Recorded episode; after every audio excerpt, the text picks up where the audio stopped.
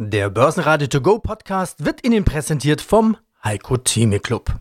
Werden Sie Mitglied im Heiko Theme Club. heiko-theme.de Der Börsenpodcast. Börsenradio Network AG. Das Börsenradio. Marktbericht. Im Studio Sebastian Leben, Peter Heinrich und Brian Morrison und vom Börsenparkett in Frankfurt Atta Shahin von ICF. Außerdem hören Sie zu den Jahreszahlen der Deutschen Telekom Pressesprecher Andreas Fuchs, zum Rückblick auf 40 Jahre Börsengeschichte André Wolfsbein von Freedom Finance, zum Börsengang der International School Augsburg, gemeinnützige AG, GBC-Analyst Kursman Filker und zu seiner Wikifolio-Strategie Kai Knobloch aka Halbprofi 87. Sie hören Ausschnitte aus Börsenradio-Interviews. Die ausführliche Version finden Sie auf börsenradio.de. Wenn Ihnen der Podcast gefällt, helfen Sie mit, abonnieren Sie uns und schreiben Sie eine positive Bewertung. Zu Wochenschluss zeigen sich die Börsen etwas schlechter gelaunt. Der DAX rutscht mit einer deutlich schwachen Wall Street mehr als 1% ins Minus und fällt zeitweise sogar unter die Marke von 13.700 Punkten. Bis Börsenschluss beruhigen sich die Börsen allerdings wieder. Der DAX schloss bei 13.768 Punkten mit minus 0,7%. Der ATX in Wien verlor minus 2% auf 3.012 Punkte. Und auch an der Wall Street fiel das Minus zu Xetra-Schluss nicht mehr ganz so deutlich aus. Auf Monatsbasis bleibt im DAX übrigens sogar ein Plus von mehr als 2,5%. Keine Selbstverständlichkeit für einen Februar, der statistisch zu den eher schwachen Börsenmonaten gehört. Auch wenn die 14.000 Punkte nicht mit in den März genommen werden. Mein Name ist Nathan Schein, ich bin jetzt zuständig für die derivativen Produkte an der Börse Frankfurt. Es ist schon wieder Freitag, es ist wieder dieser DAX, über den wir heute sprechen wollen. Der deutsche Leitindex hatte sich in dieser Woche so gut mit der 14.000er Marke angefreundet, dass man ja schon fast denken konnte, das wird was mit den beiden. Aber gegen Wochenende werden die Gewinne mitgenommen. Scheinbar, man orientiert sich an den Schlagzeilen in den USA. Fragezeichen. Machen sich Inflationsängste breit? Wie sieht's bei euch aus? Ich Brian. Also äh, sagen wir es mal so, äh, der DAX war noch nie Freund mit der 14.000. Er hat immer nur geschaut, ängstlich geschaut. Ein, zwei Mal ist immer sogar drüber gegangen. Äh, und Brian, wir hatten auch die letzten ein, zwei Wochen diese 14.000 als Marke im Visier und war auch Thema. Äh, heute, während wir sprechen, scheinen wir doch die erste ähm, Richtung gefunden zu haben. Wir sind jetzt erstmal äh, kurzfristig an der 14.000 äh, gescheitert. Wie du schon gesagt hast, die Amerikaner sind schwach. Der DAX wird dann natürlich auch, äh, hat auch schwach eröffnet. Äh, Thema hast du auch schon äh, richtig angesprochen. Es geht hier um steigende Zinsen am Anleihemarkt, äh, Inflation, Inflationsängste. Im Grunde ist es ein ganz klassischer Mechanismus, äh, äh, Zinsen rauf, Aktien runter. So war das schon immer die letzten Dekaden. Nur haben wir halt die letzten Jahre auch keine steigenden Zinsen gesehen. Äh, von daher ähm, ist es uns trotzdem etwas neu heute. DAX äh, deutlich, deutlich schwächer heute. Ja, also doch keine romantische Geschichte mit den 14.000. Wie, wie wird bei euch gehandelt auf den DAX? Also äh, es war relativ äh, uneinheitlich die letzten Tage und Wochen. Also wir hatten Käufe und Verkäufe in den DAX, aber relativ vorsichtig. Die Anleger wollten schnell wieder raus, wenn es Gewinne gab. Jetzt haben wir mh, deutlich Anleger, die auf Short setzen. Wie gesagt, wenn wir so lange an der 14.000 waren und wir nicht wirklich über diese Marke gekommen sind, da kommen natürlich die ersten Anleger und sagen, okay, das schaffen wir nicht, wir setzen jetzt auf fallende Kurse. Ein weiteres Thema, das wir hier in dieser Runde einfach nicht lassen können, ist der Bitcoin. Wir haben ihn beim letzten Gespräch noch visionär bei 40.000 Dollar gesehen, aber da haben wir die Rechnung ohne die Marktmacht von Elon Musk gemacht. Er und seine Börsenfantasie-Aura haben ja den Bitcoin sogar auf die 60.000 katapultiert. Jetzt kannst du natürlich sagen, ach ja, Bitcoin, da wundert mich sowieso nichts mehr. Brian, ich sag dir dazu, äh, äh im Bitcoin wundert mich gar nichts. Ähm, wir hatten, glaube ich, in Euro äh, ein Hoch von 47.000, 48.000 gesehen. Im Grunde sind wir jetzt 10.000 Euro niedriger. Was sollen wir sagen? Die meisten sagen, so what?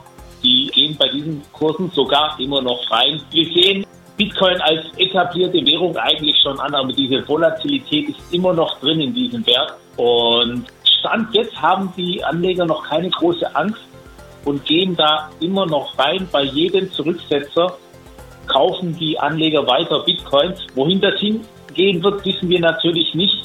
Wir sehen nur, es wird gehandelt, es wird gehandelt. Die Anleger sind so ein bisschen nervös geworden, aber wir sind immer noch bei 37.000 Euro. und vor einem halben Jahr waren wir ganz woanders. Stärkster Gewinner im DAX war Infineon mit plus 1,8%. Weltweit haben Anleger nach einigen Tagen der Konsolidierung am Freitag wieder Tech-Werte gesucht. Ebenfalls zulegen konnte VW mit plus 1,1%, die nicht nur mit Jahreszahlen überrascht haben, sondern auch mit einem positiven Ausblick, in dem von deutlich mehr Auslieferungen und signifikantem Umsatzanstieg die Rede ist. Weitere Gewinner waren Fresenius, Daimler und die Deutsche Telekom, die ihre Jahreszahlen vorgelegt hat. Mein Name ist Andreas Fuchs, ich bin Pressesprecher der Deutschen Telekom. Herr Fuchs, ich kann mich noch erinnern, dass die Deutsche Telekom überlegt hat, wie sie ihr US-Geschäft veräußern könnte. Das waren mal richtig ernsthafte Überlegungen.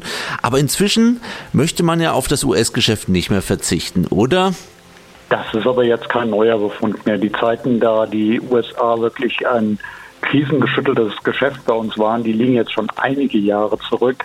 Inzwischen ist es wie gewohnt so, USA ist der Wachstumstreiber, liefert hervorragende Zahlen und natürlich ganz besonderes Jahr dieses Jahr, ähm, äh, das abgelaufene Jahr 2020, als wir die Fusion, den Zusammenschluss mit dem Wettbewerber Sprint abschließen konnten. Und dadurch hat das US-Geschäft natürlich noch einmal ein zusätzliches Gewicht bekommen. Und damit sind wir mitten im Thema. Die Zahlen von der Deutschen Telekom liegen vor. Ja, das Q4 sieht ganz gut aus. Das Gesamtjahr 2020 auch zumindest im Rahmen der Erwartungen. Aus Ihrem Munde, wie würden Sie es zusammenfassen? Naja, die Deutsche Telekom hat eine ganz wichtige Schallmauer durchbrochen im Jahr 2020. Wir sind jetzt ein Unternehmen mit mehr als 100 Milliarden Euro Umsatz auf Jahresbasis. Und das ist natürlich eine ganz beeindruckende Größenordnung. Da waren wir vor einigen Jahren noch ganz weit davon entfernt. Natürlich getrieben durch den Zusammenschluss in den USA, aber auch durch unser Geschäft in Europa, das sehr, sehr stabil und gut läuft und auch Wachstum liefert. Es ist nicht nur der Umsatz, auch unser Gewinn steigt kontinuierlich. Im vergangenen Jahr waren das über 40 Prozent Gewinn plus. Und ähm, das kann sich sehen lassen. Ja, und das ist beachtlich, gerade in Zeiten von Corona, wo ja viele Unternehmen eine unangenehme Phase durchleben, auch bei der Telekom. Man kann ja sagen, äh, die Verkaufsshops sind geschlossen gewesen, Reisetätigkeiten sind äh, zurückgegangen, also weniger Roaming-Geschäft, Geschäft mit Großkunden ist zurückgegangen, aber trotzdem über 25 Prozent mehr Umsatz. Sie haben es gesagt, 100 Milliarden Euro Schallmauer durchbrochen, genauer gesagt 101 Milliarden Euro. Ein Unternehmensrekord. Wie möchte man das aufrechterhalten? Es gibt überhaupt keinen Grund daran zu zweifeln, dass es äh, bei uns so positiv weitergeht. Das Geschäft in den USA ist sehr gut aufgestellt. Ähm, die Kollegen da drüben nehmen jetzt richtig Fahrt auf mit Sprint äh, als an, an ihrer Seite, mit der größeren Kundenbasis, mit einem hervorragenden Mobilfunkspektrum, über das sie verfügen. Das heißt, dort sind sie schon ähm, längst Marktführer bei äh, der neuen Generation 5G und das wirkt sich natürlich auch auf die Kundenzahlen aus.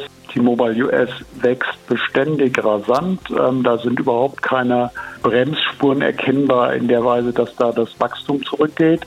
Und in Europa, äh, wir sind sehr gut positioniert. Unsere europäischen Landesgesellschaften wachsen und in Deutschland sehen wir auch gut aus. Wir gewinnen die Netztests, also wir haben anerkanntermaßen das beste Netz, sowohl im Mobilfunkbereich als auch im Festnetz und deshalb sind wir für weiteres Wachstum hervorragend positioniert.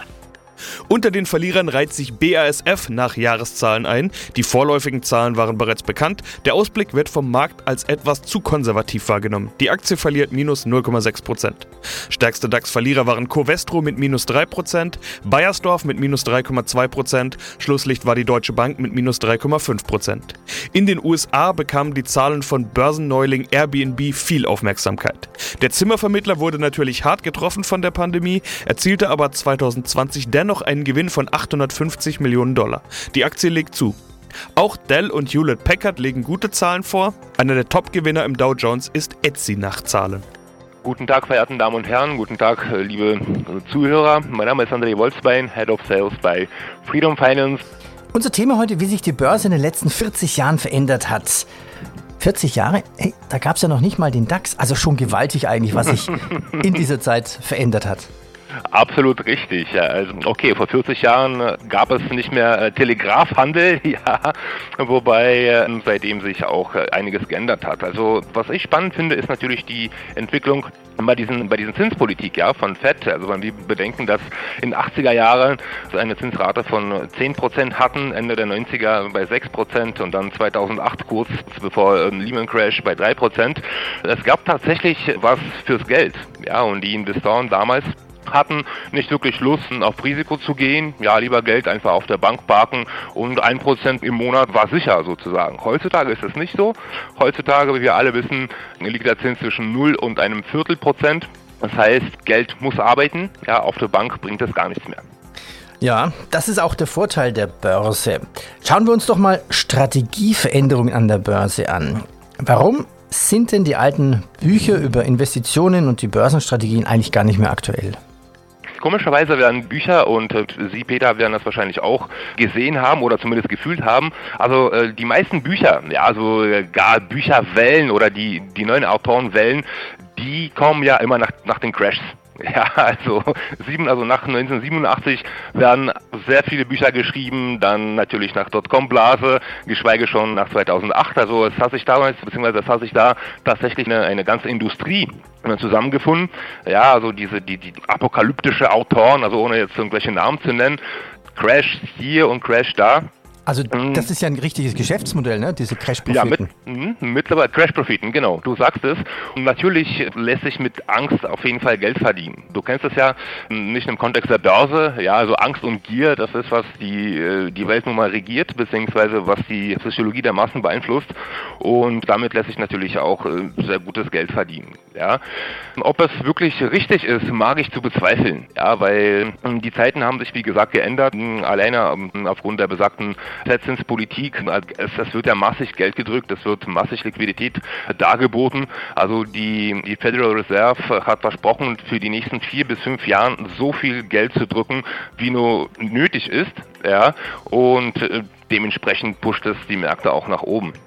Schönen guten Tag, mein Name ist Cosmin Filker, ich bin stellvertretender Chefanalyst bei der GBC AG aus Augsburg und unter anderem für die International School Augsburg ISA zuständig.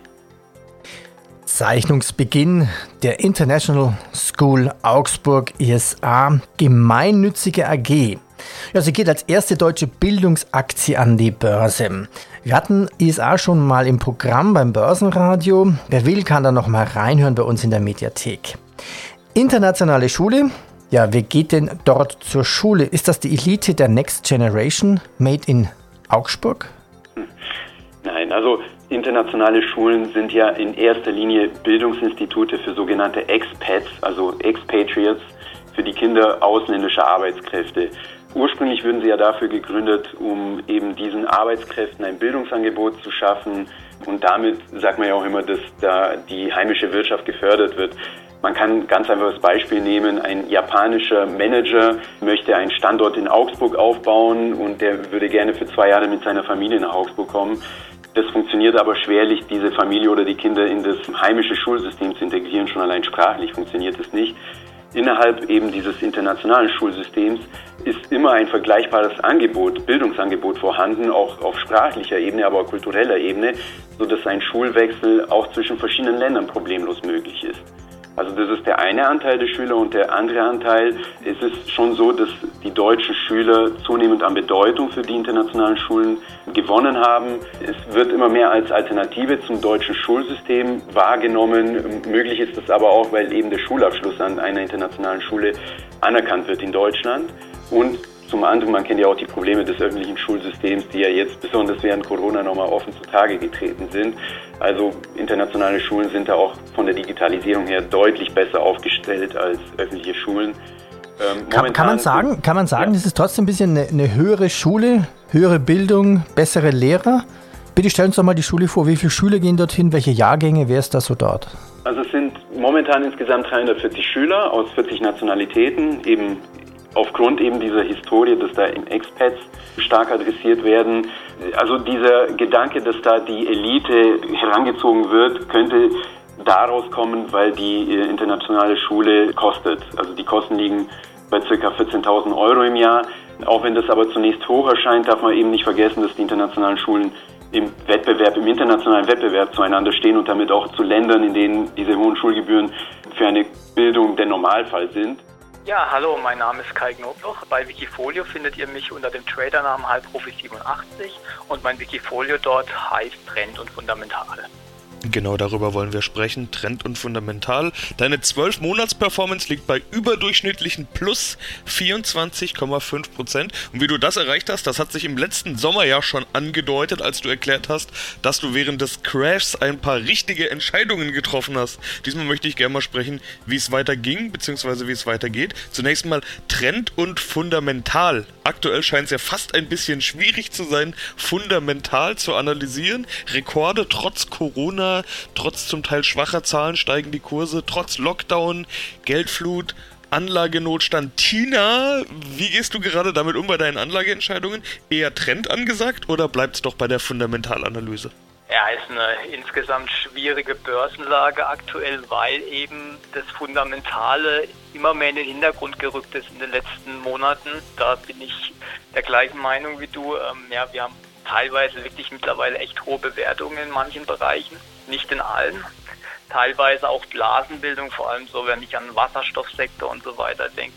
Daher war es schon wichtig, auch bei trendstarken Aktien dabei zu sein in den letzten Monaten. Aber ich habe geguckt, dass ich so die Balance im Wikifolio im Depot halte, dass ich jetzt nicht zu sehr in diesen trendstarken Aktien auch drin bin, weil die letzten Tage haben auch gezeigt, ähm, das waren auch die Aktien, die jetzt ähm, entsprechend stark im zugekommen sind in der, in der Korrektur die letzten paar Tage. Eine richtige Korrektur haben wir ja nicht am Gesamtmarkt, aber erhöhte Volatilität, ja.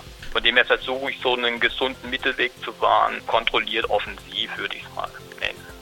Naja, also wenn ich mir in dein Depot schaue, dann sind doch auch viele der ja, Trendaktien bei dir ganz vorne mit dabei. Also eine der richtigen Entscheidungen, die du 2020 getroffen hast, zum Beispiel, waren ja die Tech-Aktien. Namentlich hattest du damals Amazon genannt und auf die spiele ich jetzt auch gerade an, denn die sind nach wie vor am stärksten gewichtet bei dir mit 4,1%. Und das ist wirklich ein echtes dickes Schwergewicht bei dir, denn du hast 61 Aktien und 26 ETF dabei. Meinst du Amazon, wenn du jetzt über diese Trendaktien sprichst, die du mal ab abbaust oder abbauen willst? Amazon hat sich von der Gewichtung her hat sich schon ein bisschen normalisiert. Im Sommer waren es noch 5%. Dadurch, dass die jetzt schon so lange seitwärts läuft, die Aktie, ist die Gewichtung jetzt immerhin nur noch bei knapp über 4%. Also Amazon meine ich gar nicht mal so sehr. Amazon war in seiner Historie schon immer eher ein bisschen teurer. Und Amazon war jetzt natürlich auch ein Corona-Profiteur und konnte dadurch seine Umsätze und Gewinne auch nochmal stark steigen.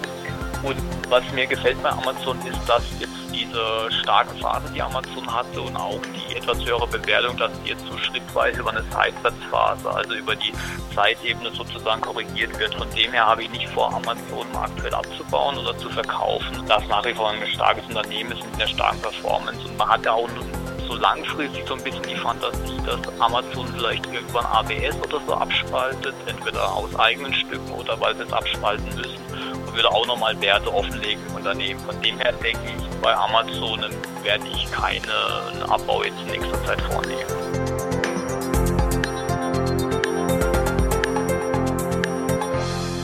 Börsenradio Network AG Marktbericht